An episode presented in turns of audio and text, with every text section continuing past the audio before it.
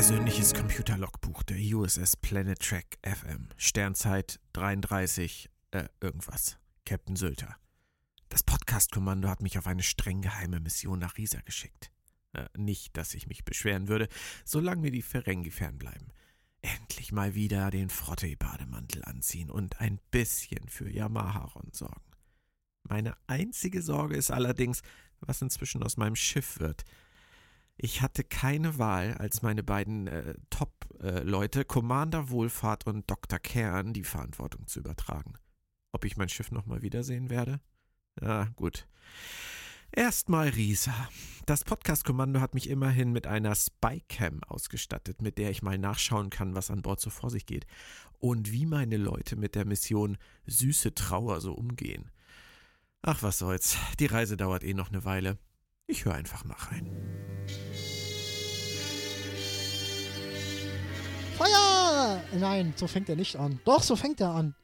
Wir sind ohne Captain. Haha, die, die Beuterei auf der Bounty, auf der HMS Sylter ist perfekt. Ich, ich hätte mir Bounties besorgen sollen, habe ich aber nicht. Ich habe nur Merci. Oh, ich habe Twix hier. Sehr gut, sehr gut. Ja. Da haben wir, wir werden es brauchen, wir werden es brauchen. Dieser Cast läuft unter dem Motto Captain von der Brücke. Und äh, nichts könnte realer und wahrer sein, weil wir, Moritz und ich, Claudia, sind heute alleine hier. Und ihr seid also uns komplett und völlig ausgeliefert.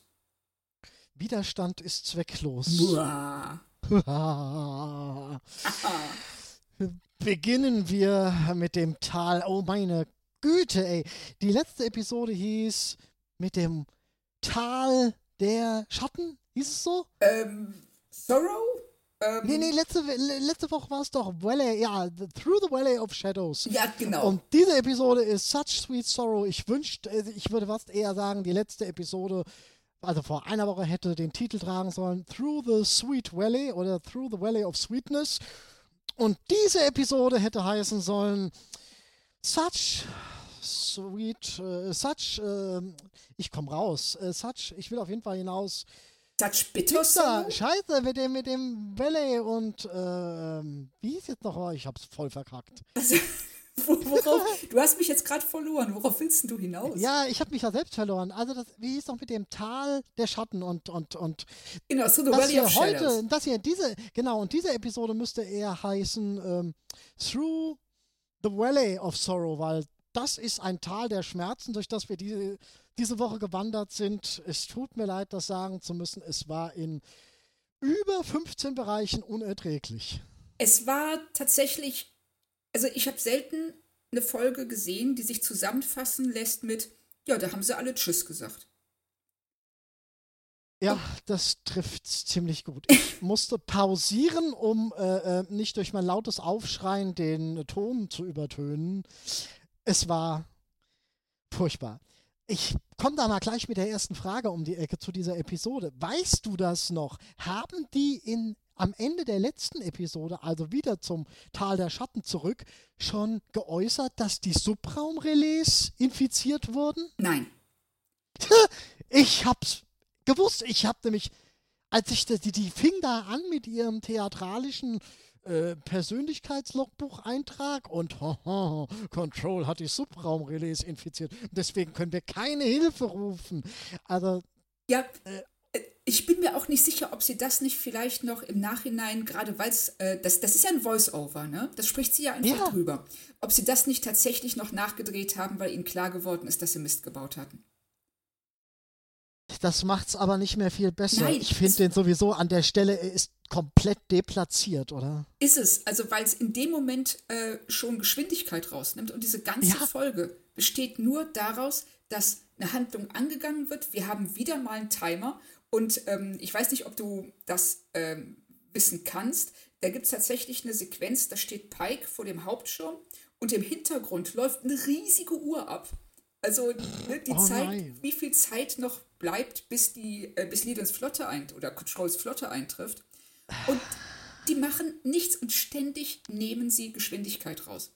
Und das machen die, die, die konterkarieren die gesamte Handlung dieser Episode. Ja. Oh, das, das ist ist, ähm, also ich habe tatsächlich versucht, ähm, ich habe es auch zweimal gesehen. Beim ersten Mal habe ich halt auf die Handlung geachtet und habe dann gemerkt, ähm, damit kommen wir hier nicht weiter. Weil letzten Endes es passiert nichts und vieles von dem, was passiert, ergibt keinen Sinn. Und habe dann versucht, die beim zweiten Mal auf einer emotionalen Ebene zu gucken. Also zu sagen, okay, ne, fang, es gibt ja Dinge, die wirklich toll sind und auch toll funktionieren. Die Enterprise-Brücke sieht super aus. Ich weiß nicht, wie du das, ähm, äh, das Sound, das Klangbild empfunden hast, aber ich fand es schön. Sehr zwiespältig, weil ähm, sie haben versucht, altes Design mit neuem Design zu mischen. Ja. Und ja, man muss sich dran gewöhnen. Es ist schön, dass sie es, dass sie es versucht haben, dass sie versucht haben, es mit reinzunehmen, dass sie es versucht haben zu mischen. Aber homogen, passend, weil du hast drei Ebenen. Du hast tatsächlich die alte TOS-Ebene. Ja. Du hast, was sie die gesamte Serie über machen, die haben da gewisse Lieblingssounds aus TNG-Zeiten, die sie, die sie immer wieder verwerten auch äh, mitunter äußerst unpassend verwerten. Und dann haben sie ihr eigenes Audiodesign, was, was mit keiner Star Trek-Serie bis jetzt zu tun hat. Und es ist, man kann es schön finden, aber es ist mitunter auch ein sehr zusammengeworfener Klangteppich, der keine letztendliche Eigenidentität hat. Ah, okay, weil das deckt sich ein bisschen mit dem visuellen Aspekt der, hm. ähm, der Brücke, der mir persönlich auch gefallen hat. Eben auch diese Kombination aus modernen äh, Teilen und ähm, äh, altem Classic-Design und einer Classic-Farbgebung. Da ist mir auch zum ersten Mal aufgefallen, wie sehr ich tatsächlich Farben außer Blau vermisse. Die Discovery ist ja praktisch blau. Da ist alles ist dunkel, ist getragen mit den dunklen Uniformen, den, ähm, den dunklen Farben und äh, diesen vor allen Dingen sehr stark Blautönen. Und die Enterprise ist halt knallig. Die, ne, das ist halt 60er Jahre, ähm, bunte Uniformen, eine relativ helle Brücke, viele orange und ähm, gelblich angehauchte Töne. Also du, da prallt das schon ein bisschen aufeinander. Und ich finde es das interessant, dass sich das im Klangbild genauso widerspiegelt. Absolut, absolut. Also, sie also, scheinen da wirklich, sie versuchen es und ich fand es tatsächlich visuell, hat es mir gefallen. Ich fand die Brücke der Enterprise sehr liebevoll gemacht. Sie haben sogar diese kleine Plakette, wo steht, dass die Enterprise ähm, ein äh, Starship-Class ist und nicht Constitution-Class, wie dann später retromäßig ähm, äh, die, die, ähm, ähm die Schiffsklasse halt dann umgewandelt oder umgenannt wird.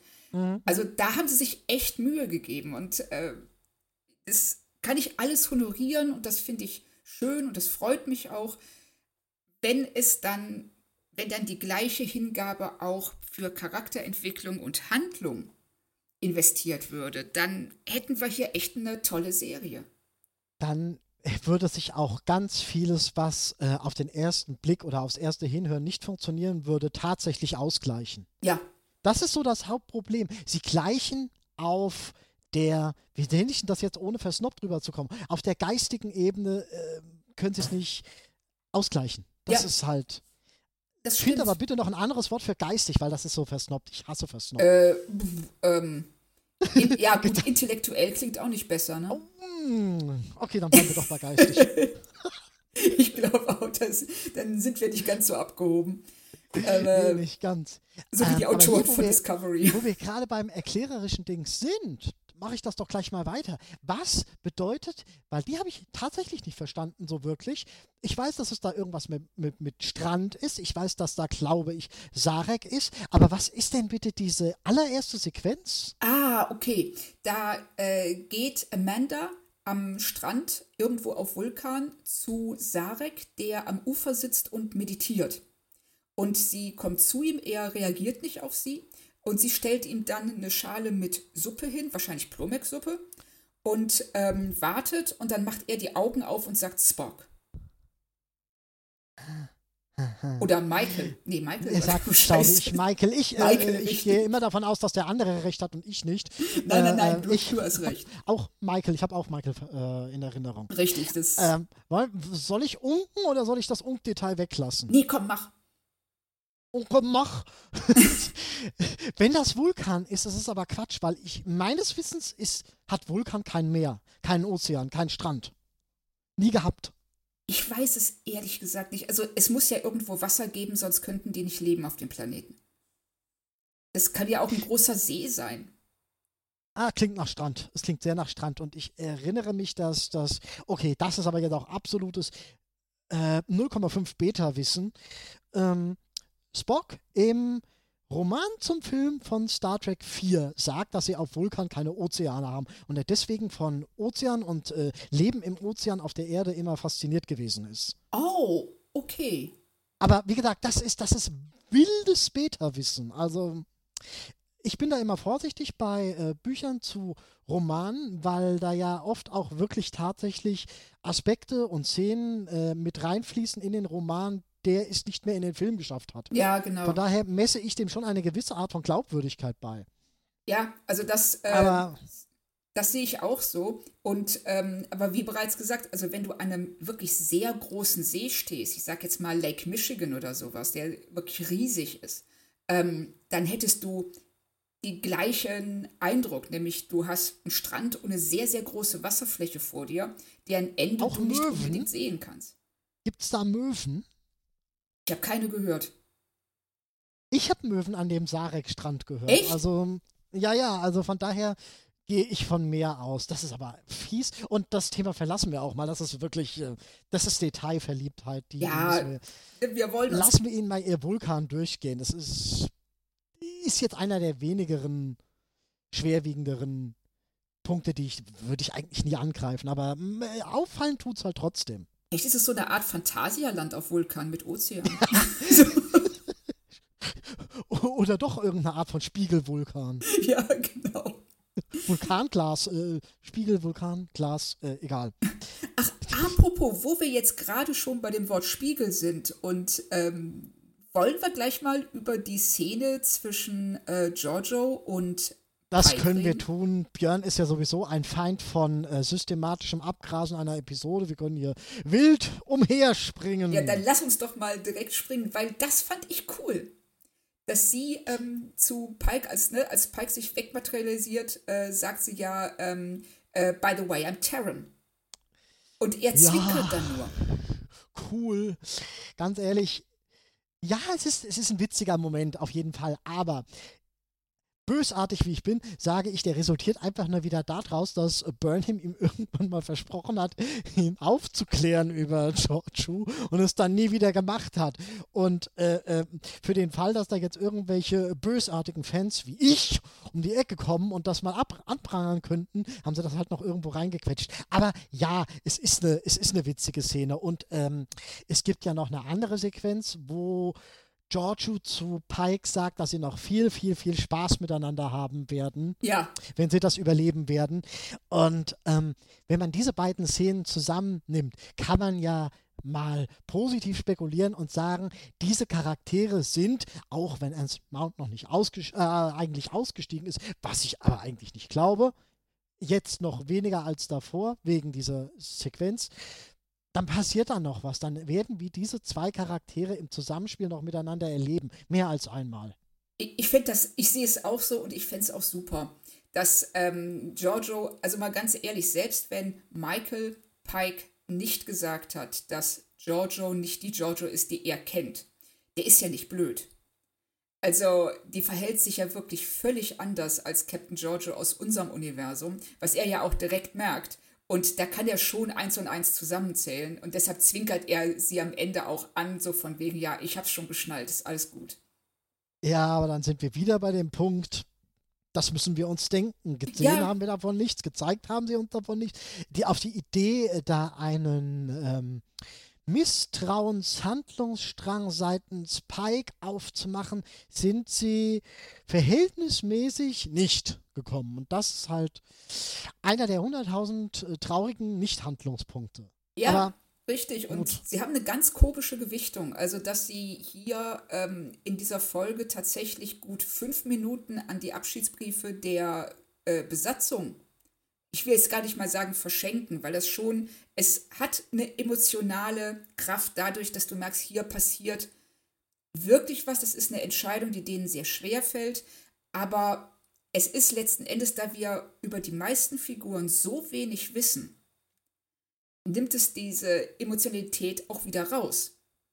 Äh, das, ist, das ist hochinteressant. Wir haben tatsächlich Emotionalität durch Masse, dadurch, dass wir dieselbe Situation aus der Sicht, ich sage jetzt einfach mal ganz vieler Personen sehen, die, die, die sich verabschieden, die tatsächlich zu was Neuem aufbrechen. Das ist wunderbar, aber es ist exakt so, dass es durch das, was du sagst, durch dieses eigentlich Nicht-Kennen, wenn man das wertet oder wenn man anfängt, das zu bewerten, verliert die Szene wieder was. Das ist schade. Es ist, und das ist, äh, ich, ich finde, so kann man eigentlich äh, Discovery sehr schon zusammenfassen. Schade.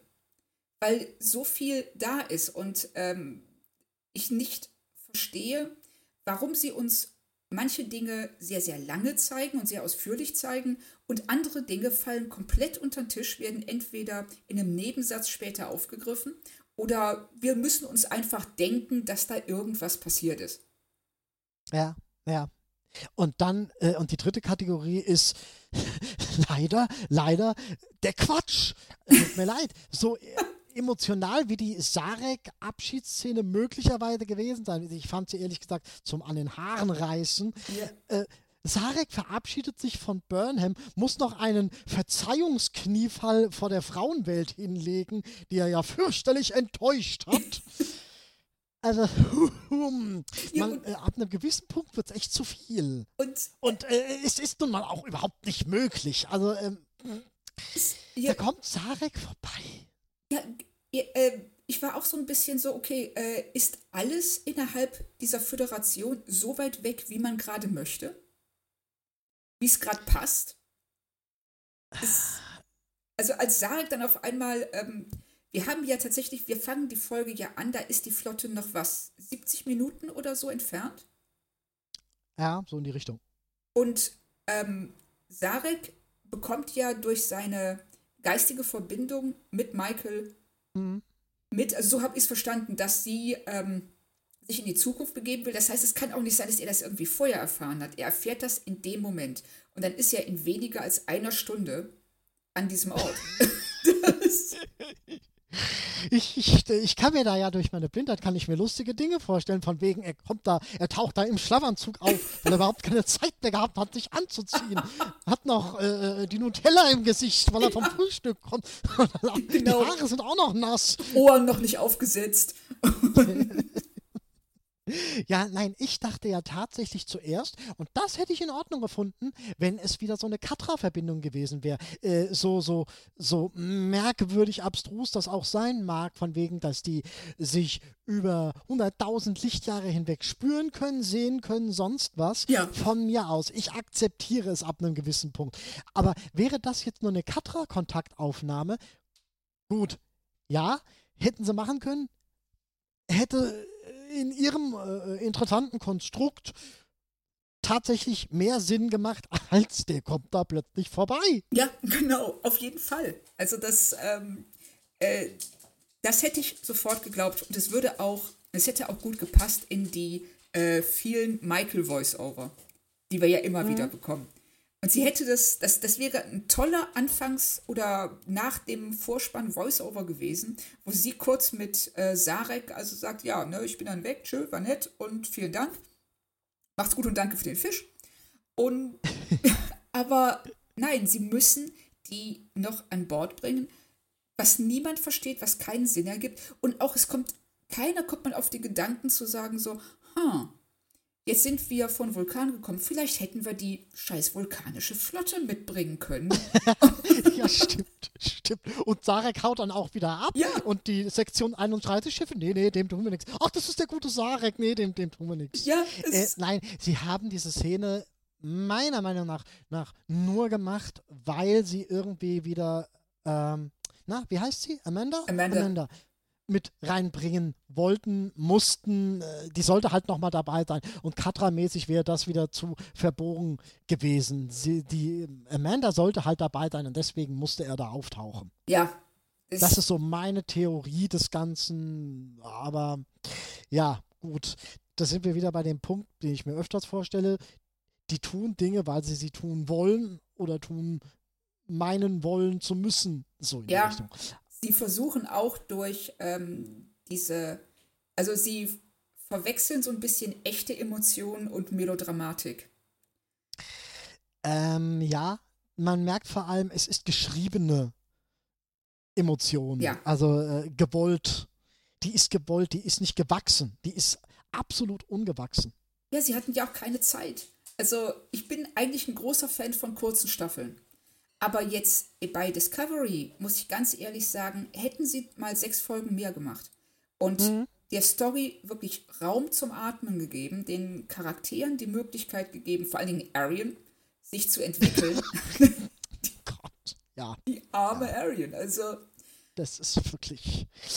Und der, ihre Nachfolgerin, die dieselbe Schauspielerin. Au, au, au, au, au. Obwohl nee, ich, ich, das ja wiederum eigentlich echt nett finde, dass sie äh, eine gewisse Loyalität zumindest zu der Darstellerin aus der ersten Staffel hatten. Ja, kann ja sein, aber das riecht mir zu sehr nach. Hier, den ganzen Aufwand will ich nicht, schneidet mir das mal ab, schneidet mir das mal raus, aber äh, aus der Serie rausfliegen will ich auch nicht. Ja, aber so eine ja. Macht hat die ja nicht. Also das wird, wenn, von oben ausgegangen sein. Hm. Das, ja. Also, das könnte ich mir schon vorstellen. Also, da bin ich auch gewillt, denen einfach Gutes zu unterstellen und zu sagen, ja, die kümmern sich um ihre Leute. Wenn es irgendwie Probleme gibt, versuchen sie, die in irgendeiner Weise zurückzubringen. Das finde ich fair und damit kann ich auch gut leben. Hast schon recht. So. Hast schon recht. Ähm, kennst du, weil das ist mir so als ähm, Beispiel, als ähm, ähm, ähm vergleichendes Beispiel eingefallen, kennst du Haven? Hast du Haven gesehen? Äh, hilf mir mal gerade, ja, warte, wartet. Ähm, Audrey Parker, also nicht die Schauspielerin, äh, äh, ähm, Stephen King, Kurzgeschichte, Haven, Cuff mit ganz vielen Leuten, mit, mit, mit äh, übernatürlichen ja, Kräften. Die, die wieder erwachen. Richtig. Ja, klar, habe ich. In dieser Serie haben die ganz viele staffelbezogene Charaktere immer eingeführt, die dann am Ende der Staffel gestorben, verschwunden oder sonst was sind. Und da haben sie es in 13 Episoden, also einer weniger und dazu noch mit viel weniger Laufzeit, also ja äh, jede Episode 40 Minuten, ähm, tatsächlich hingekriegt, diesen Charakteren ähm, Seele, Geschichte und Leben zu verleihen, ja. dass du am Ende tatsächlich gesagt hast, wow, die ist weg, hm, ich hätte auch noch für eine Staffel machen können, schade. Und das kriegen sie hier halt und haben mehr Zeit und kriegen es nicht hin. Ja, ja weil sie, äh, sie überfrachten die Geschichten total. Sie ähm, müssen nicht nur, sie machen nicht nur ein Fass auf, sondern zehn. Du hast, äh, du hast den Zeitkristall, du hast Control, du hast die Klingonen im Hintergrund, du hast ähm, ähm, äh, irgendwelche äh, Geschichten, du hast dann noch hier äh, Sarus Volk, was ja seitdem auch vergessen ist, weil sie nicht, weil sie irgendwie zu blöd sind, sondern weil sie einfach so viele Geschichten erzählen müssen, dass sie nicht wissen, wie sie das noch unterkriegen sollen. Ja, also, Interessant, weil, weil ich da an den Punkt stoße, an dem ich es wirklich nicht verstehe, weil äh, wir, wir, wir bleiben bei Haven oder wir können auch nochmal anders. Äh, Dark Matter? Ja. Da führen die Charaktere ein, äh, in der zweiten Staffel, diese, diese, diese aus dem, aus dem, von dem Gefängnismond. Ja. Die, die eine Beziehung mit, äh, wie hieß der, Shiro? Oh Gott, hat. frag mich nicht. Ja.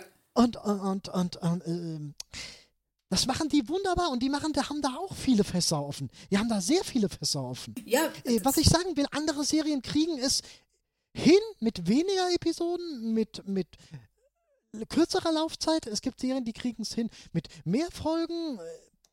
Ich verstehe nicht so ganz, warum Discovery das nicht hinkriegt. Also ich muss gestehen, es geht mir ähnlich. Ich versuche ähm, immer wieder eine Lanze für die zu brechen, weil ähm, es kann nicht sein, dass die das nicht merken die sind nicht dumm, die sind nicht, äh, die, denen ist die Serie auch nicht egal. Aber irgendetwas passt da nicht. Irgendwas kommt nicht zusammen. Und du, äh, mir kann auch keiner erzählen, dass von den, ich weiß nicht, sechs Autoren, vier Producern und 15 Schauspielern keiner gemerkt hat, dass wenn Michael mit dem Anzug in die Zukunft springt, aber nicht zurückkehren kann, weil dann der Zeitkristall ähm, erschöpft ist, dass sie dann logischerweise auch nicht zurückkommen kann und diese Signale setzen. Erstmal das und zweitens, ähm, kriegst du einen Sattelschlepper durch deine Haustür? Wenn die Haustür weg ist, klar. Ich glaube nicht, weil das ist nämlich so mein. Michael macht ein Wurmloch und dann passt in dieses Ein-Frau-Wurmloch, passt da eine Discovery rein. Da muss doch ähm, für so ein Ja. größeres Wurmloch, in meiner, in meiner Fantasie brauchst du für so ein viel größeres Wurmloch auch noch mehr Energie. Würde ich jetzt auch sagen, aber vielleicht, äh, also da bin ich gewillt zu sagen, ähm, wir haben alle noch kein Wurmloch in der Realität erlebt. Vielleicht dehnt sich das automatisch aus. Vielleicht ist das wie so ein gigantischer Gummiring. Das glaube ich einfach nicht, weil wir hatten in Voyager schon ein Mikrowurmloch. Ja, das war ein Mikrowurmloch und das hier ist ein normales und das ist bestimmt total anders. Komm, la- lass uns mal ein bisschen nett sein. Wir waren doch gar nicht nett heute. Na gut, dann sind wir mal nett. Das Schiff passt durch das Wurmloch. gut, gut, dann gehen wir eben zu einem anderen Punkt über. Lass mich mal auf meine Liste schauen. Von Ähm. netten Sachen, die uns einfallen.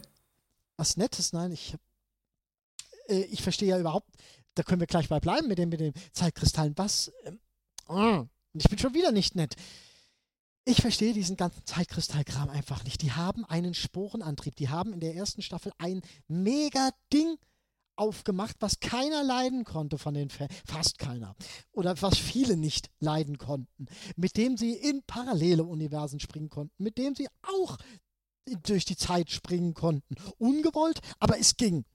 Und jetzt auf einmal brauchen sie einen Zeitkristall für was, was sie eigentlich seit einer Staffel schon können. Ja, aber wenn sie das jetzt einfach könnten, dann wäre die äh, zweite Staffel zu Ende.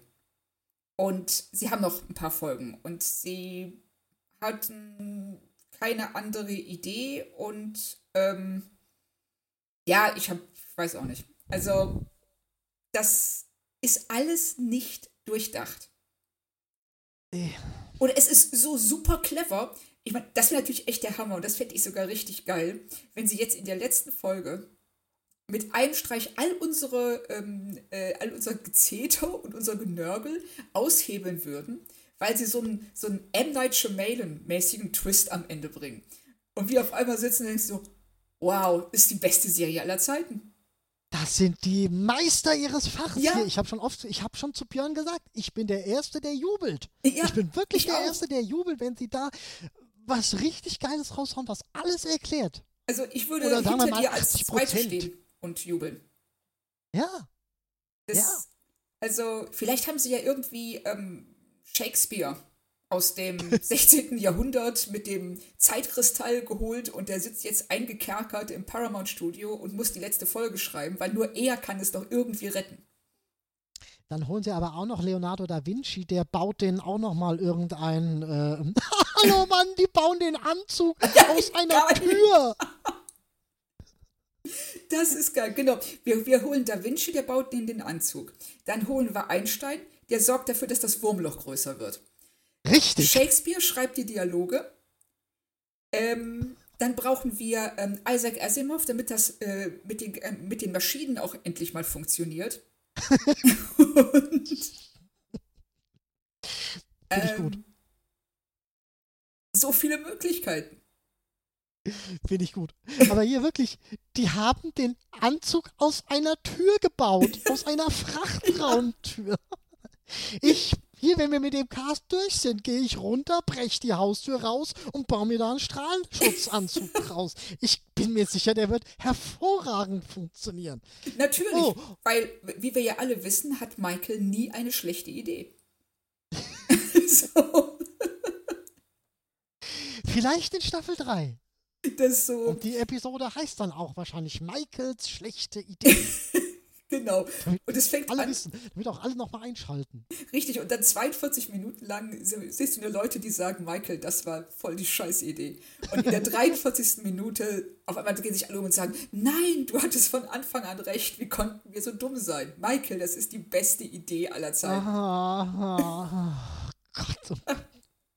Ich habe mir übrigens von jemandem sagen lassen, visuelles Detail, ich weiß nicht, ob es dir aufgefallen ist, ich, hab einer, ich kam noch nicht mehr dazu, ihn äh, zu fragen, wo genau. Äh, er sagt, ähm, er hätte Türen von der Voyager gesehen, sie waren nur irgendwie rot. Ich ähm, weiß es nicht. Ist mir nicht aufgefallen. das ist mir. Also ich muss auch sagen, äh, Björn bemerkt immer so interessante Sachen, dass die Ohren von Spock groß sind, dass die Türen ja. aus der Voyager stammen. Und ich denke mal so, wann, wie hast du Wann hast du das gesehen? Wie oft guckst du diese Folgen, dass du das bemerkst? Oh, oh, da frage ich dich mal was, weil Björn wusste das nicht. Wir, wir, wir springen nochmal zurück in graue Vorzeiten. Oh, oh. Wenn Michael ihren Kampfstab dabei hat, sieht man das irgendwie? Weil manchmal packt die ihren ach, Vollposten, die wieder die Klinge mit dem Lichtschalter verwechseln. Das liebe ich. Das muss er jetzt rausschneiden. Äh, da kann ich auch mal ein Merci essen, bevor ich noch einen Herzinfarkt kriege. Ähm, also ähm, ähm, ähm, Michael und ihr Kampfstab, die packt den manchmal so aus, wenn sie ihn braucht, als sie beispielsweise gegen Giorgio gekämpft hat. Ja. Und ich frage mich immer, das, das, so ein Kampfstab, das ist doch eigentlich so ein Mega-Teil. Wie schleppt man das mit sich rum, so ungesehen? Oder sieht man ständig Michael mit Kampfstab da rumlaufen? Siehst du überhaupt nicht. Das ist eine echt gute Frage. Also, ich kann mich jetzt seit diesem Kampf mit Giorgio an kein Mal erinnern, wo sie den dabei gehabt hatte. Also, sie hat ihn definitiv nicht dabei, als sie gegen die Tentakel-Naniten ankämpft. Mhm. Also da hat sie nur einen Phaser, der dann null effektiv ist und die werden ja dann durch diese äh, Magnetkraft dann einfach an den, am Boden festgeklebt. Mhm. Wo die auch, glaube ich, immer noch sind. Mhm. Mhm. das haben die abgeholt. Ja, oder der nächste, ich weiß nicht, Harry Mudd-Verschnitt erlebt eine echt böse Überraschung. so. Das ist auch noch mal eine Theorie. Da haben wir eben gar nicht zu. Durch Schokolade wieder ans Tageslicht gebracht. Schokolade bringt bei mir alles ans Tageslicht. Mhm. Hört mal auf, das mit den Entfernungen im Universum, das läuft, das ist magnetisch.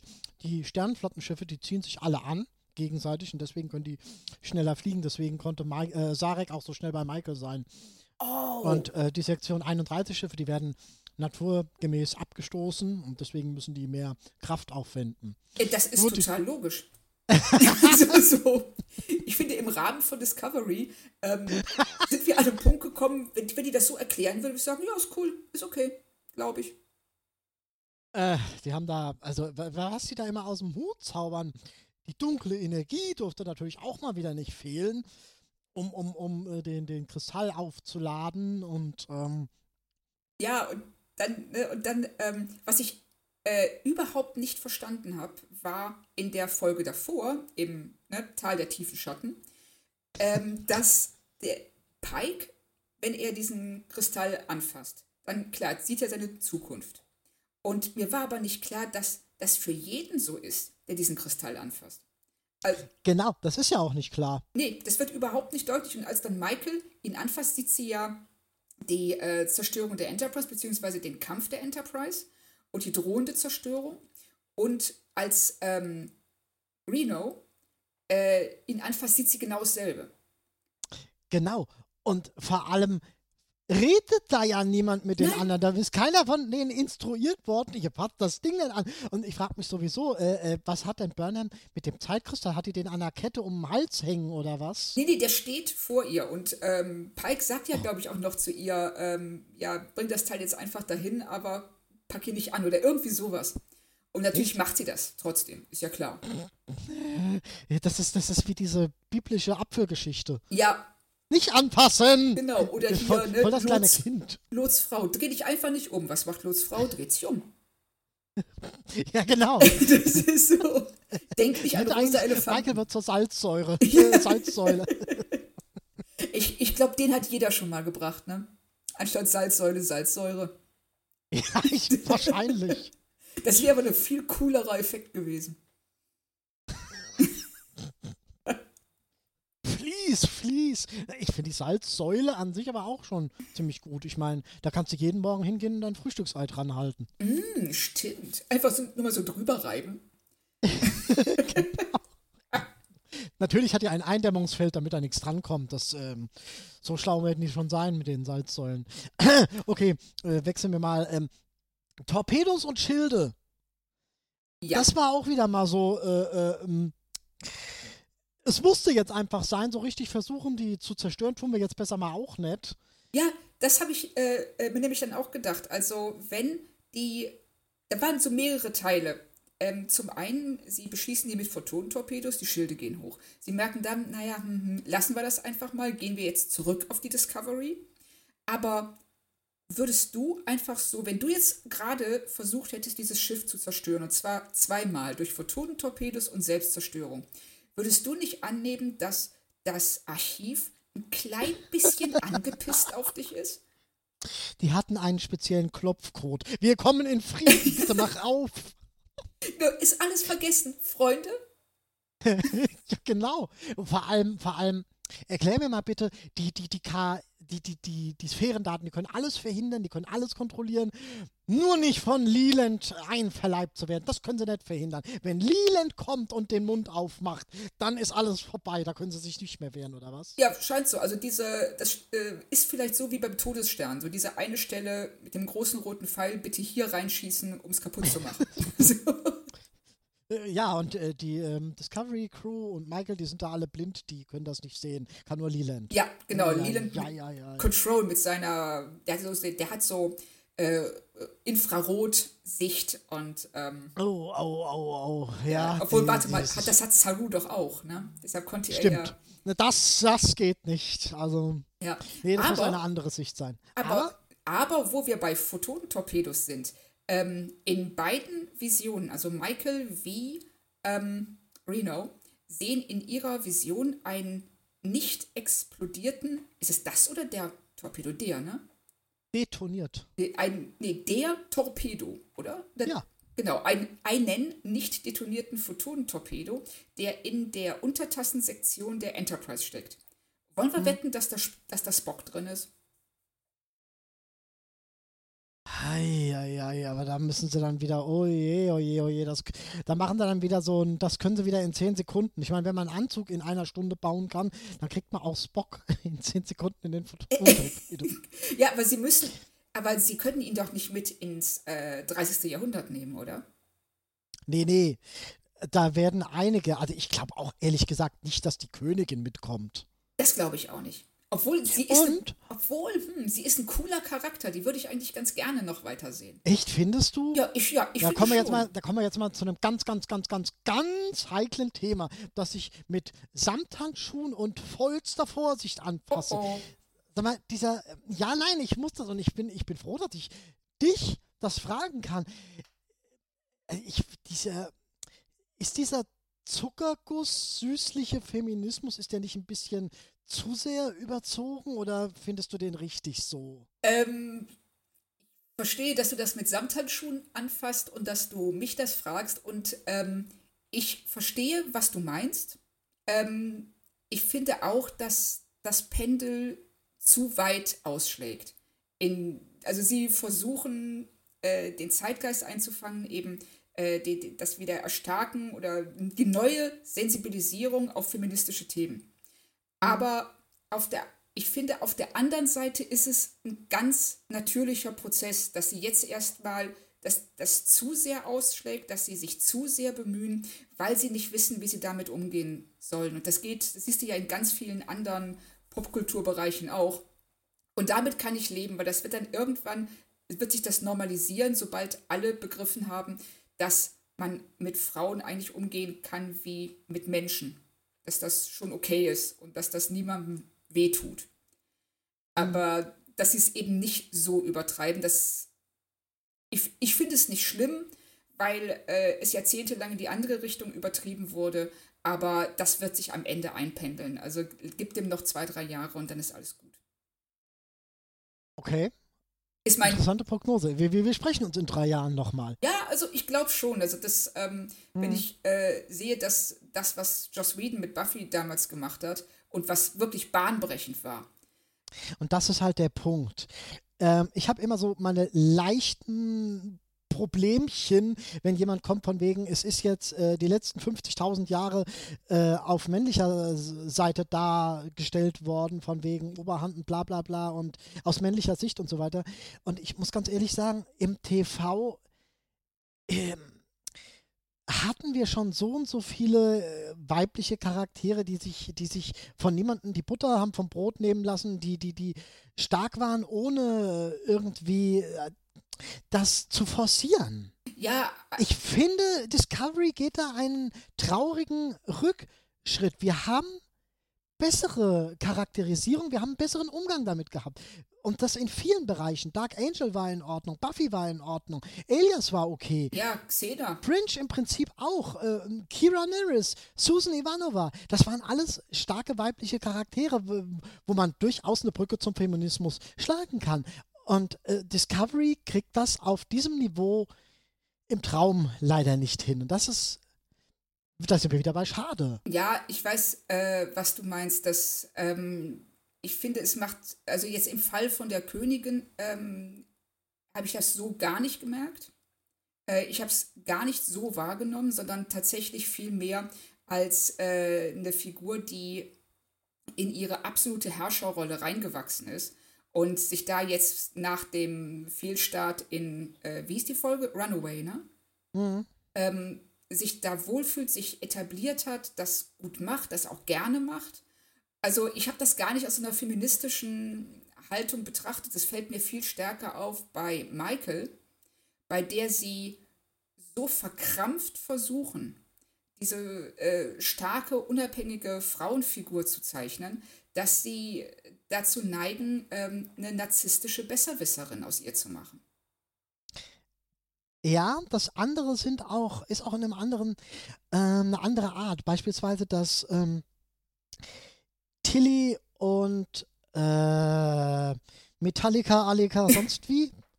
Ja. Ich finde es sehr ungünstig, dass die Po heißt. Ich meine, als Sehender würde ich da ja. egal, egal. Ähm, auf jeden Fall, ähm, was wollte ich jetzt sagen? Dass sie sich da gegenseitig so auf die Schulter klopfen, oh, was du alles hingekriegt hast und sieh nur, wie weit du gekommen bist. Dieses, dieses Selbstbeweihräucherungsschienen-Dings, was sie da fahren, das finde ich halt ein bisschen. Ja. Aber das Leute. ist. Also, meiner Meinung nach ist das aus Unsicherheit geboren. Sie ähm, wollen eben zeigen, dass sie auch zu den coolen Kids gehören, die jetzt ähm, starke Frauen zeichnen können und auch das betonen wollen, dass in Star Trek. Ähm, dass eben die Gleichberechtigung absolut selbstverständlich ist. Ähm, aber das haben sie sicherlich schon ein bisschen geschickter gemacht in anderen Kontexten. Und das haben auch andere Serien. Das hat ähm, Babylon 5 und Sina und Buffy und, äh, und Dark Angel und wie sie alle heißen, die haben das sicherlich besser gemacht. Aber naja, das ist halt Discovery und sie versuchen ihr Bestes. Und äh, das kann ich auch irgendwo honorieren, selbst wenn ich sehe, dass es nicht immer so hinhaut, wie wir und wahrscheinlich die selber auch sich das wünschen. Mhm. So, ja, ich will nett sein. Ich will irgendwas Nettes sagen. Okay, warte mal, lass mich mal durch meine Liste gehen. Äh. Äh. Warte mal, ich hole mir mal meinen oh, Scheiße. Ah, der Planet von der Königin ist der politisch relevanteste Planet der Galaxis. Du meinst der, von dem wir nur einmal in einer, ich weiß nicht, sechsminütigen. Oder wie, wie lang waren die äh, Shorts? Zehn Minuten, zwölf Minuten, ja. 15 Minuten. Aber der politisch relevanteste Planet der Galaxis, der in Tostig vorkommt, der in, also wenn was politisch ultra super mega relevant ist, dann ähm, ist das ein bleibender Eindruck. Und egal, ich suche noch was Nettes. Moment, warte, lass mich da noch kurz reingehen, ähm, weil sie sagt, ähm, ja, äh, hier die Königin, dieser Planet, klar, ne, der hat diese gigantischen Dilithiumkristallvorkommen und die Königin ist deshalb äh, so wichtig und so brillant, weil sie eine Methode gefunden hat, das diese Kristalle zu rekristallisieren. Das weiß aber noch niemand. Und das genau, sagt Moment, warte, warte. Niemand. Und dann sagt alle so, wow, das, das ist ja super, weil da müssten wir nie wieder hier diese riesigen Minen aufmachen und die Horter umbringen und so weiter. Aber dann direkt als nächstes kommt, ja, sie sagt aber keinem, wie das geht, weil sie niemandem traut. Du denkst so, ja, wie bist du denn drauf? Ist das, sie, das nur ich so, oder ist das total asozial? Hahaha, Pike nennt das weise. Ja, genau, Pike sagt so, hey, die, die ist ja noch schlau dabei. Und denkst so, ähm, also ich weiß nicht, wenn jetzt jemand käme und würde sagen, hey, ich habe eine Möglichkeit gefunden, all die Abgase, die in die Welt geblasen werden, wieder in ich Benzin zu Ich kann die ganze Welt ernähren, aber ich esse es lieber selbst. Bitte? Ja, genau. Ja, ich weiß. Genau so, aber nein, ich behalte das mal für mich, weil ich weiß ja nicht, was ihr damit macht. Was Schreckliches könnte man damit anstellen? Nichts. Ist ja keine Waffe. Ah, weiß nicht. Ähm, man könnte schon auf die Idee kommen zu sagen, okay, wir brauchen jetzt Kristalle, keine Lithium-Kristalle mehr für den Antrieb. Dann gucken wir doch mal, was wir da Waffenfähiges draus machen können. Ja, aber das ist doch egal, das geht doch auch so. Nur, dass sie dabei dann die ganzen Ja, aber Bergwerke momentan brauchen. brauchen sie das alles für die Antriebe. Vielleicht haben sie momentan einfach keine Kapazitäten frei, das äh, für, für Waffentests zu benutzen. Willst du jetzt nett sein oder meinst du das ernst? Ich meine es gerade ernst. Oh. Ich versuche gerade Discovery-mäßig äh, zu legitimieren, dass das schlau ist. Aber warum? Weil wenn das nur in ihrem. Also ich gehe jetzt mal davon aus, dass sie das irgendwo hinterlegt hat für den Fall, dass sie mal die Treppe runterfällt. so. Hallo, die ist Königin, die muss keine Treppe runtergefallen, die wird eine Treppe runtergefallen. Das hat Oh, stimmt, richtig. So das ist so die Giorgio-Schule. Äh, äh, Schule. Schule. Königin, nicht Imperatorin. Egal. Obwohl, was ich, was ich sehr schön fand, ähm, das war Giorgios Reaktion, als die Königin sagt so, ähm, ich muss mir diesen ganzen Sarkasmus nicht anhören, ich habe das sogar auf meinem äh, Planeten verboten. Und Giorgio ist so, was? Und du denkst, so, dass sie in dem Moment denkt, warum bin ich nicht auf die Idee gekommen? Das war ein schöner Moment, also das, Die äh, Giorgio hat ja sowieso ein paar schöne Momente, weil sie so die Quertreiberin ist von, ach, die spinnt ja, die hat ja nicht mehr eine Taste im Schrank. ja, auch Ach, und jetzt seid ihr alle Freunde, das ist ja Ja, furchtbar. genau, eklig. Und, äh, und ihre tolle Beschreibung von ähm, ähm, Wir machen eine Michael. Supernova. Bitte? Wir machen eine Supernova. Wir schießen einfach vier Torpedos da rein und äh, dann haben wir eine Supernova. Äh, dann gehen aber ganz viele Leute drauf. Ja, und? Ich dachte, es gibt keine schlechten Ideen. Das ist eine schlechte Idee. Also das, Das ist eine Lüge. und Maike zu bezeichnen als, was hat sie gesagt? Ähm, bla bla bla mit einem ähm, Märtyrerkomplex. Ja, ja, ja, ich krieg's aber gerade auch nicht. Äh, äh, Selbstlosigkeitskomplex irgendwie so. ja, also äh, im Englischen sagt sie Martyr, Martyr-Komplex. Also, oder Martyr, ähm, nicht Komplex, ja, ich weiß, aber ich egal, sag da aber irgendwas, aber ich krieg's nicht hin. oder Märtyrer, ähm, Ja, ja, Wesen. geht in die Richtung. Ja, genau. So. Also das fand ich auch äh, nett, auch dass äh, Burnham daraufhin so empfindlich reagiert, dass du genau weißt, so ja, sie hat schon ins Schwarze getroffen. ja, stimmt schon. Es, Getroffene Hunde und so weiter. ja, genau, richtig. Also so ein paar Sachen kriegen sie dann ja auch wirklich schön und Ja. gut hin. Und dann geht's wieder um Storylogik und alles ist verloren. Ja. Das, hast du denn noch was auf deiner Liste stehen? Ich guck mal. die experimentellen Flyer, die Cornwall da mitbringt. Äh, Also erstmal die Frage, wann ist Cornwall weggegangen und äh, wo ist sie gewesen? Und dann kommt sie wieder und hat äh, Shuttles äh, und Flyer dabei. Wenn ich mich noch dran erinnere, bei Deep Space Nine, als sie zum ersten Mal auf das Dominion getroffen sind, hatten sie ihre liebe Mühe und Not, da in die Shuttles ein paar Phaser reinzukriegen. Ja, Und jetzt kommt sie mit Flyern um die Ecke. Tut mir leid, das ist aber Star Wars. Aber hm, mh, Ja, ich musste auch direkt an Deep Space Nine denken. Und ähm, ja, klar, sie wollen natürlich einen coolen Luftkampf haben. Und äh, sie haben aus Star Wars gelernt, dass das besser aussieht, wenn du Flyer hast. Und was Cornwall angeht, also meine Theorie ist, ähm, die ist, in Wirklichkeit besteht die aus dem Sporenantrieb. Weil die, die taucht immer Pilz. da auf, wo sie sein will. Der Sporenantrieb. Äh, hast du dich vielleicht nochmal schlau gemacht, ähm, wie das in der vierten Episode war, wo dieses Wabbel, Schwabbel, Kokon, Vieh von Tilly da rauskommt? Nein, es kommt nicht raus. Es redet durch Tilly und Ja. sagt, ey, du Stanitz, du machst durch deine Sprünge den, den, den, unser, unser äh, Universum, unsere Ökosphäre kaputt. Ich habe das so in Erinnerung, dass sie das so sagt. Ja, ich habe das auch so in Erinnerung. Ich habe es jetzt nicht nochmal nachgeguckt, aber das äh, kann ich nachher mal machen, so fürs ähm, nächste Mal. Ja, Ähm, muss ich auch dringend noch tun. Ich glaube das nämlich auch und dass sie das dann nachher unter den Tisch haben fallen lassen und haben dann gesagt, dadurch, dass ähm, Kalber. Ja, Ja, genau. Das, hat man ja, das war ja Björns äh, These, die er dann aufgestellt und also die, die, die, äh, Anthony Rapp, hoho, ich kann mal einen Schauspieler nennen. ähm, heißt doch so, oder? Ja, richtig.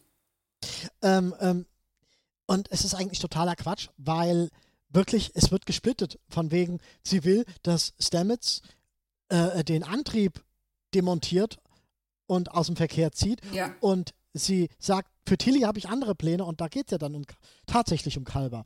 Aber ja, wie gesagt, es fiel mir auch jetzt nur auf, weil sie hier wieder, ach, wir müssen springen, ja, dann springen wir doch mal. Ähm, ja, so ohne Probleme, muss sein. Ja, das ist so, die haben ähm, die äh, Dramatik wieder komplett rausgenommen, diese moralische Komponente, ähm, bei der sie eben gesagt haben, äh, ja, jedes Mal, wenn wir diesen Antrieb benutzen, äh, zerstören wir ein Stück einer anderen Welt und können wir das vor uns rechtfertigen. Dann auf einmal war das so, ach nee, jetzt ist Kalber wieder da, es ist alles gut und jetzt ist es auch kein Problem mehr zu springen. Aber sie haben ja ansonsten nichts geändert. Sie haben nur ihn aus der Welt geholt.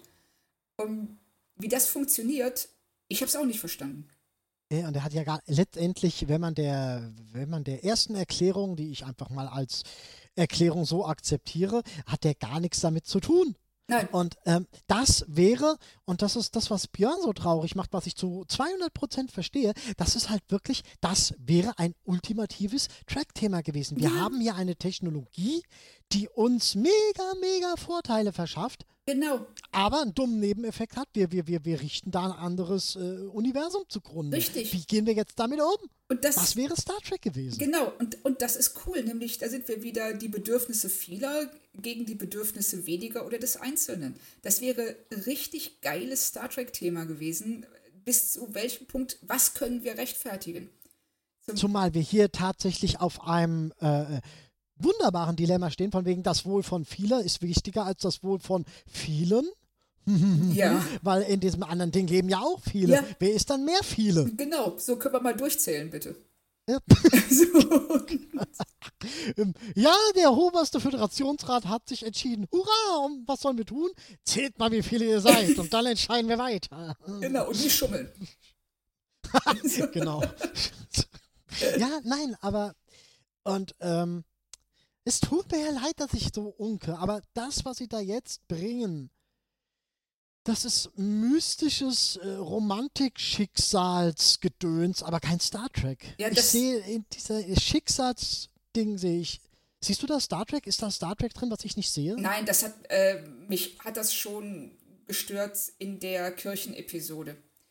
ich weiß. Ne, das, ich möchte da nicht nochmal drauf rumhacken, ähm, aber dieses auch Pikes ähm, unerschütterlicher Glaube an den roten Engel und auch in dieser Folge wieder diese Behauptung, wir sind Teil von etwas Großem, wir sind praktisch Erfüllungsgehilfen des Schicksals. Und das ist was, was ein Gedanke ist, der Star Trek so fremd ist. Dass ähm, ich, ich finde auch, also ich stimme dir zu, das hat was von ähm, so einer Romantischen Komödie. ja, ja, ja, so eine quasi religiöse Romantik, so eine leicht verklärtes, ja, wir ordnen uns dem Schicksal unter und dann wird, Wird sich, alles richtig. ja, da wird sich alles irgendwie fügen. Ja. Und das ist ähm, ein, das, das ist Fatalismus. Und Star Trek ist das exakte Gegenteil von Fatalismus. Das ist ja, wir als Menschen, wir haben es geschafft, uns aus ähm, den übelsten Kriegen zu befreien und sind zu den Sternen gereist. Nicht, weil wir einfach gesagt haben, ja, ist jetzt halt so, ist doof, aber müssen wir jetzt mit klarkommen, sondern weil die gesagt haben, nein, wir wollen nicht mehr so leben und wir wollen, wir sind besser als das. Und das ähm, kommt hier ich weiß nicht, also es kommt hier nicht so zum Tragen, dass dieser Individualismus und diese Selbstbestimmung viel wichtiger ist als irgend so ein obskure Schicksalsgerede und irgendwelche Signale, die sich erfüllen müssen, diese Prophezeiung roter Engel. Das ist mir alles auch zu mystisch. Vor allem, wir nehmen mal einen Zeitkristall mit. Warum? Ja, weil er, weil er, weil er, weil er, weil er, äh, wir lassen uns was anderes machen. Ja. Und, äh, und, und jetzt, dann so eine Folge später, ah, deshalb. Ja, genau. Also, Also, Ich bin ja immer noch der Meinung, sie sollten Doctor Who Crossover machen. Und in der nächsten Folge, wenn sie den Zeitkristall ähm, nehmen, dann hörst du auf einmal dieses, äh, den schnaufenden Elefant, wenn die TARDIS landet. Und einfach der Doktor kommt raus, nimmt den Zeitkristall, geht zurück in die TARDIS und sagt, ihr lasst das besser mal, ihr seid noch nicht bereit dafür. Und weg. Wenn es Doctor Who wäre, wäre diese Idee tatsächlich auf einer gewissen Ebene charmant. Ja, auf, absolut. Bei Doctor Who kommst du mit dem Zeitkristall durch. Ja. Ja. Sogar, wie gesagt, charmant. Da Ja. wäre es wirklich schön.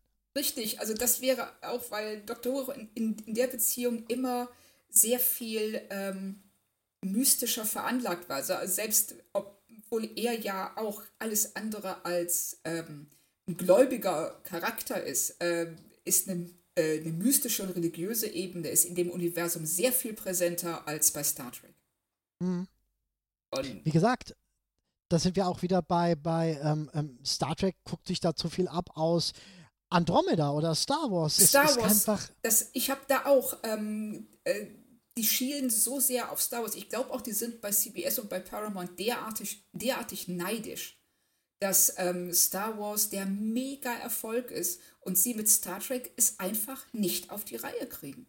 mh, Das, aber sie können nicht Star Wars werden und sie sollten auch nicht Star Wars werden. Also ja, aber das versuchen sie. Ja. Das, ist, das ist das, was sie, und das äh, fühle ich seit dem Matt-Short-Track, fühle ich, habe ich dieses Gefühl ständig. ja, Und dann kommt ein Alex Kurtzman um die Ecke und bringt auch noch so einen Spruch von wegen Star Trek soll mir jetzt das geben, was mir Star Wars gegeben hat.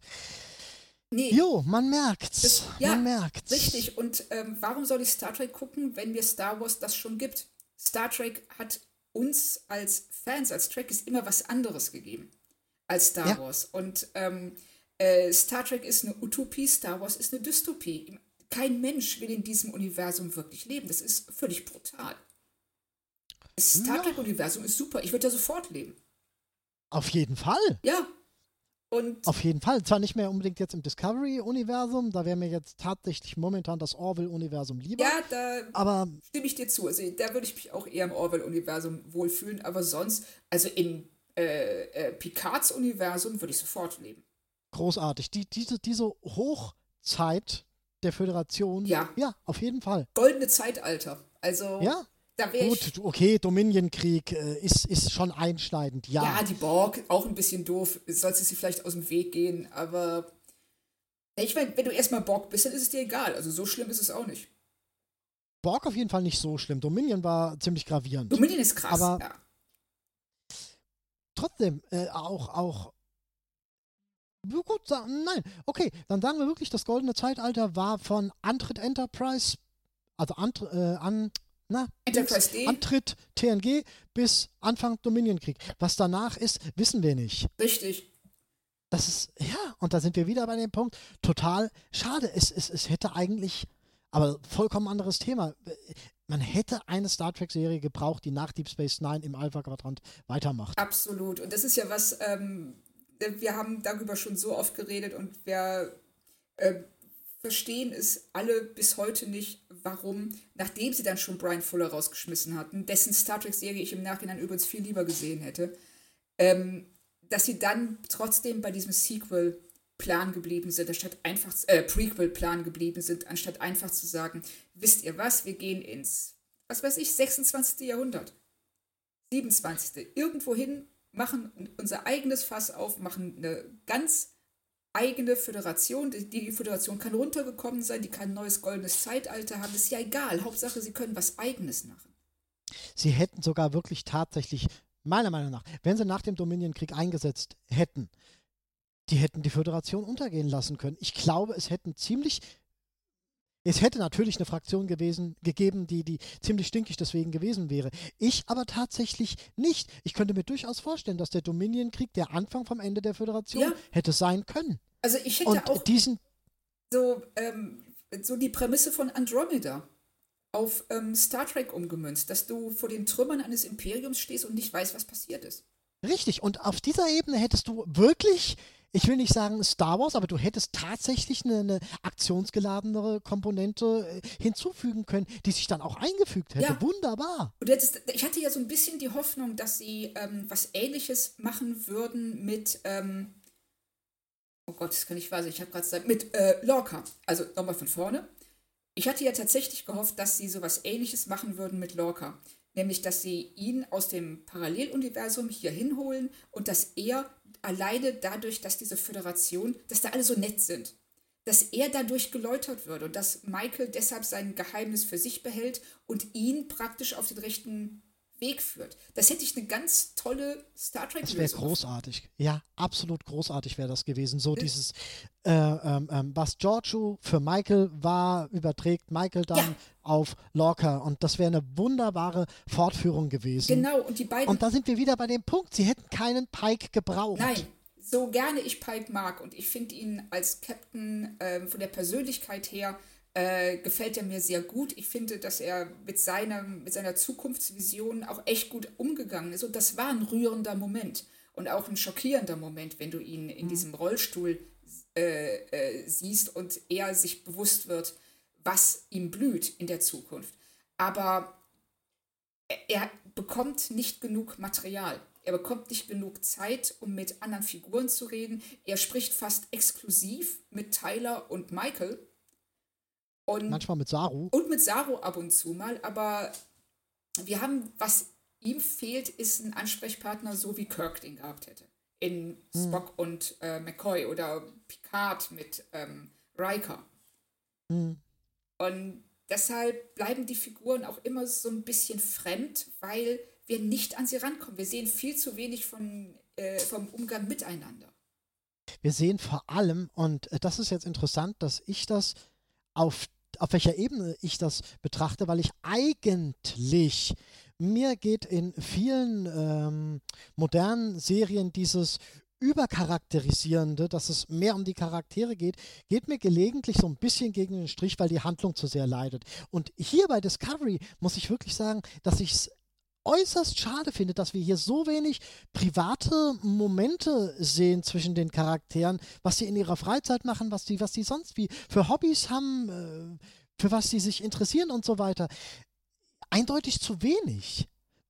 Weil, wenn man es jetzt, ja, der, der ungeliebte Vergleich mit Orwell, da hast du ein privates Umfeld, dass du dir, dass die Charaktere lebhafter, glaubhafter, äh, farbenfroher macht. Ja, Richtig, das, äh, das fehlt total. Sie haben das bei TNG ja, ähm, da haben sie es ja am Anfang auch äh, schleifen lassen, haben es dann doch sehr schnell gemerkt und haben, als sie dieses Pokerspiel eingeführt haben.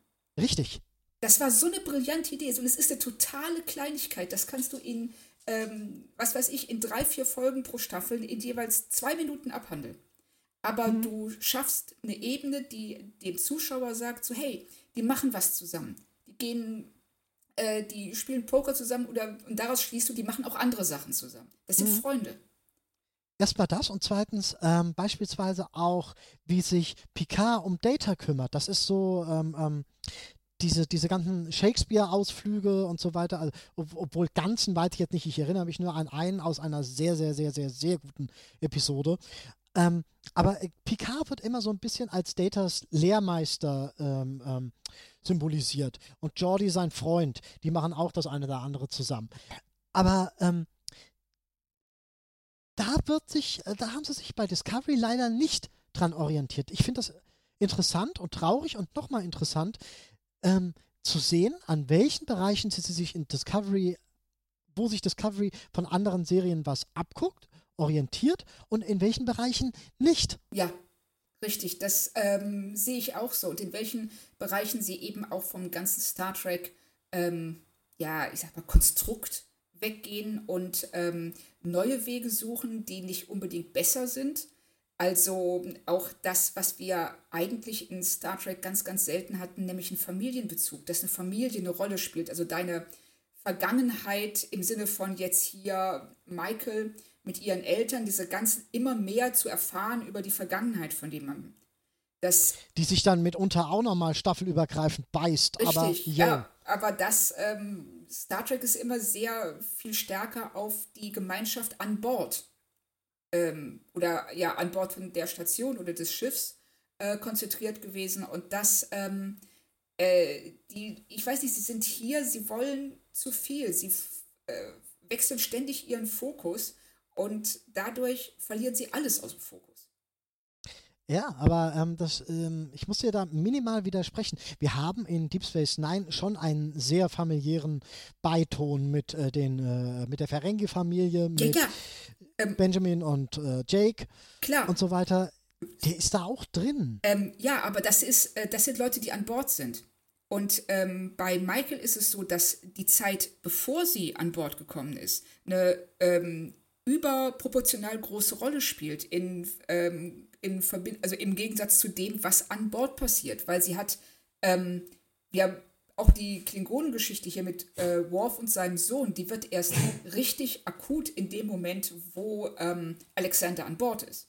Mhm, richtig. Und das, und das manchmal, also nicht, dass Familie das äh, keine Rolle spielt, sondern dass die Familie vor Ort sein muss. Also mhm. nicht dieser Background, der da ständig aufgearbeitet ja, ja, ja, wird. Ja, verstehe, verstehe. Ähm, voll lustig, was Björn ja gefragt hat, von wegen, was ist mit ihrer Mutter? Ist die jetzt tot oder ist die sonst wie? Tatsächlich ist ja ihr zeitlicher Ausgangssprungpunkt Terralysium. Stimmt. Richtig, ja, ja, genau, richtig. Das wollte ich auch noch sagen, dass sie ähm, ja auf dem Weg zur Mutter sind, wenn ich das richtig verstehe, oder? Ähm, ja, ich glaube, das ist relativ egal, wo sie rauskommen. Aber die Mutter sitzt tatsächlich in der Zukunft auf Terralysium. Ja, genau. Und das äh, reißen sie jetzt zum ersten Mal an. Ja. Interessant. Das ist mir auch aufgefallen. Und ähm, ich verstehe zwar immer noch nicht so richtig, ob die Mutter jetzt ähm, in der Zukunft ist, wovon ich mal ausgehe, weil so. Ja, ja, ist sie. Ja, ne? Und ähm, ja. das heißt, wenn sie dann tatsächlich da landen sollten, wo sie wollen, dann müssten sie die Mutter wieder treffen. Davon gehe ich aus. Ja, ich auch. Die wird schon noch mal vorkommen. auch total lustig. Die Mutter war so schlau und hat mal äh, in ihre 100.000 Logbucheinträge das Handbuch ja, genau. reingepackt. Wie reise ich in der Zeit? Haben sie sich auch toll einfallen das war, lassen. Das war großartig. Ich musste so lachen. Das war so vor allen Dingen, ähm, wie sie hat ja diese endlos vielen Logbucheinträge. Hatte sie da einen gemacht, so Achtung, bitte nicht reingehen, das ist die Gebrauchsanweisung für den Anzug, den du bitte nie, nie anziehst.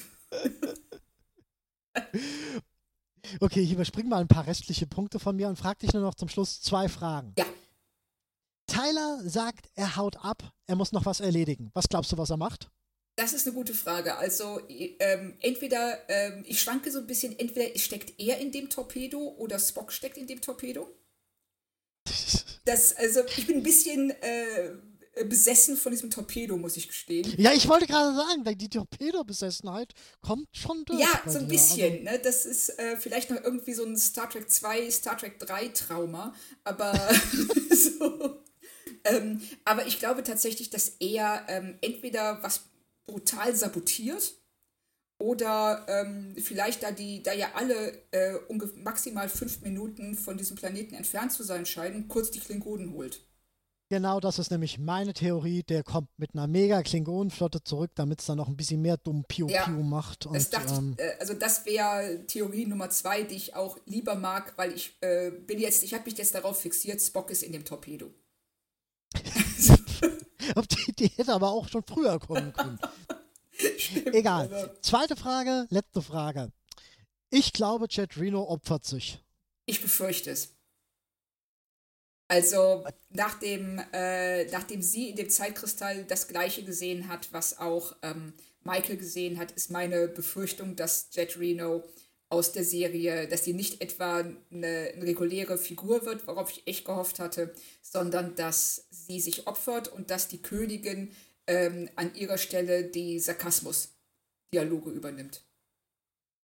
Also wie gesagt, ich glaube einfach mehr, dass sie sich jetzt gerade schon am Opfern ist, wegen der Aufladung von dem ja. Kristall.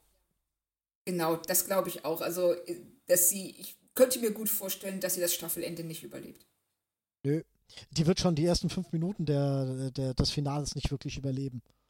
Ja, warten wir ab. Also, wenn sie. Äh, ich glaube, das geht ziemlich schnell, wenn man da so mal am Aufladen ist, dann und ja, aber das ist Discovery und wir wissen, dass Sterbeszenen grundsätzlich zehn Minuten dauern und dann alle merken, dass, dass und jeder hingucken dass muss. überhaupt nicht tot Achtung, ist. Achtung! alle auf der Brücke bitte hingucken. Ich sterbe jetzt! Ja, genau so. Und jetzt zerstören wir die Discovery. Oh, Auch nicht. Okay, Michael, wir verabschieden uns von dir. Nee, wir kommen doch mit. Hallo, hallo, das war also bitte, ich musste, das sollte, das sollte tragisch und emotional sein, aber ich musste leider laut lachen, wie Michael da irgendwann rausrückt mit, ich liebe, euch, euch ja. alle. Und, und ich, ich, musste so laut lachen. Und ich habe mir vorgestellt, diese, diese ganze Szene, äh, diese ganze Sequenz, wie sie sich verabschiedet, ähm, das, das ist so, Weißt du, wenn du ähm, aus deiner Heimatstadt wegziehst und du triffst noch mal die alte Nachbarin so zwei Tage vorher und du verabschiedest dich und die fängt an zu weinen und erzählt dir, dass sie dir als Kind einen Teddybären geschenkt hat und so weiter. Und vielleicht wirst du sie nie wiedersehen. Und dann triffst du die am nächsten Morgen an der Rewe-Kasse. Und das ist so super unangenehm, dass dann beide Parteien so tun, als ob sie sich nicht gesehen hätten, weil sie sich ja schon verabschiedet haben. Ja. Ne, und so, kam mir das äh, in Discovery vor, wenn dann Michael rauskommt, soll zur Brücke und da stehen alle und du siehst in dem Moment so, hm, awkward. Und dann dieses, die stehen, als ob sie ihr zum Geburtstag gratulieren wollten. Ah. Sag mal, bleiben die zwei äh, Uhuras, die männlichen Uhuras, bleiben die eigentlich da? Sind die da geblieben, ja, beide? Ich glaube schon. Also der eine auf jeden Ich glaube, die sterben noch. Die sterben noch so als äh, fulminanter letzter, äh, äh, letzter Trommelwirbel an die, an, die, an die Frauenwelt. Die sterben. Ja, also so äh, zynisch würde ich es jetzt nicht sehen. Das, äh, ich ich glaube es nicht. Also ich glaube, dass der Bodycount relativ gering sein wird. Ich weiß es nicht, weil äh, wir wissen nichts von denen. Jetzt haben die, hat die überhaupt nicht interessiert, was das für welche sind. Äh, was sollen die in der dritten Staffel? Ich meine, wenn du Dann danach gehst, kannst du alle umbringen, außer Pike, Tyler, Burnham und Saru. Und Tilly. Stamets. Äh, St oh, und, ja, okay. Ähm, Stamets, Kalber. Ja. Reno. Also selbst, Reno selbst, selbst Oshinko, Shinko, Shinko, äh, der Sudoku-Schinken. so, das denke ich mal war soweit. Wir haben. Ich denke auch, wir sind so ziemlich durch. Ja, ne, wir, ich finde, wir waren eigentlich freundlich, so freundlich, wie wir uns fühlen konnten oder gesonnen fühlen sein konnten nach der Folge. Wenn du Sterne vergeben müsstest von fünf, wie viel würden es sein? Um Himmels Willen. Um, uh, nicht viele. Kann ich mich darauf einigen? Ja, okay. Nicht viele, da können wir uns, glaube ich, beide drauf einigen.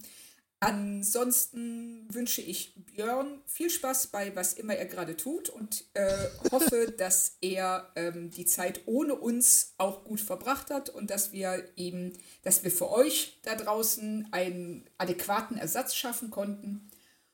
Und ja, dann danke ich dir, Moritz. Ich danke dir auch, Claudia. Dann danke wir danken Sehr spaßig, war mir eine Freude. mir war es das auch und wir sehen uns hoffentlich dann nächste Woche nach dem großen Finale. Ich gehe mal davon aus. Und äh, natürlich lieben wir euch alle. Aber. Wie Michael. Äh, ja, wir alle. Die USS Tränensack. Lass mich Schluss machen, ich muss so weinen. Ja, ich habe mich schon gefragt, warum sie nicht wegen den Torpedos geheult haben, die sie da unnütz verschossen haben. Genau. Den hat keiner. Die armen Torpedos, die hatten ihr ganzes ja. Leben nur auf diese Chance gewartet und dann nichts. Und auf dieser tragischen po. Note. Tschüss. Voll für Met Metallica Po. Alles klar. Macht's gut, Leute. Macht's gut. Ciao. Ciao.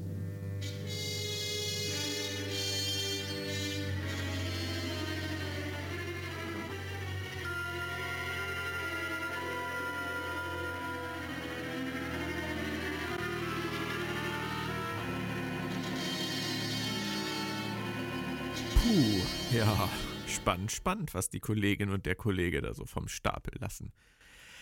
Jetzt brauche ich wirklich Yamaharon und einen Drink oder zwei. Wer sich übrigens äh, für meine Sichtweise interessiert, ich habe gehört, dass meine geheimen Missionslogbücher jede Woche bei sci-fi.de geleakt werden. Keine Ahnung, wie das heutzutage alles funktioniert. Einfach mal reinschauen. Ich weiß ja nicht, wie es euch geht, aber auf mich wartet Risa. Und das heißt Sonne, gute Laune, viele Drinks und vieles mehr. Über das sprechen wir aber in diesem Logbuch nicht. Ihr könnt abschalten. Ciao, ciao. Computerlogbuch Ende.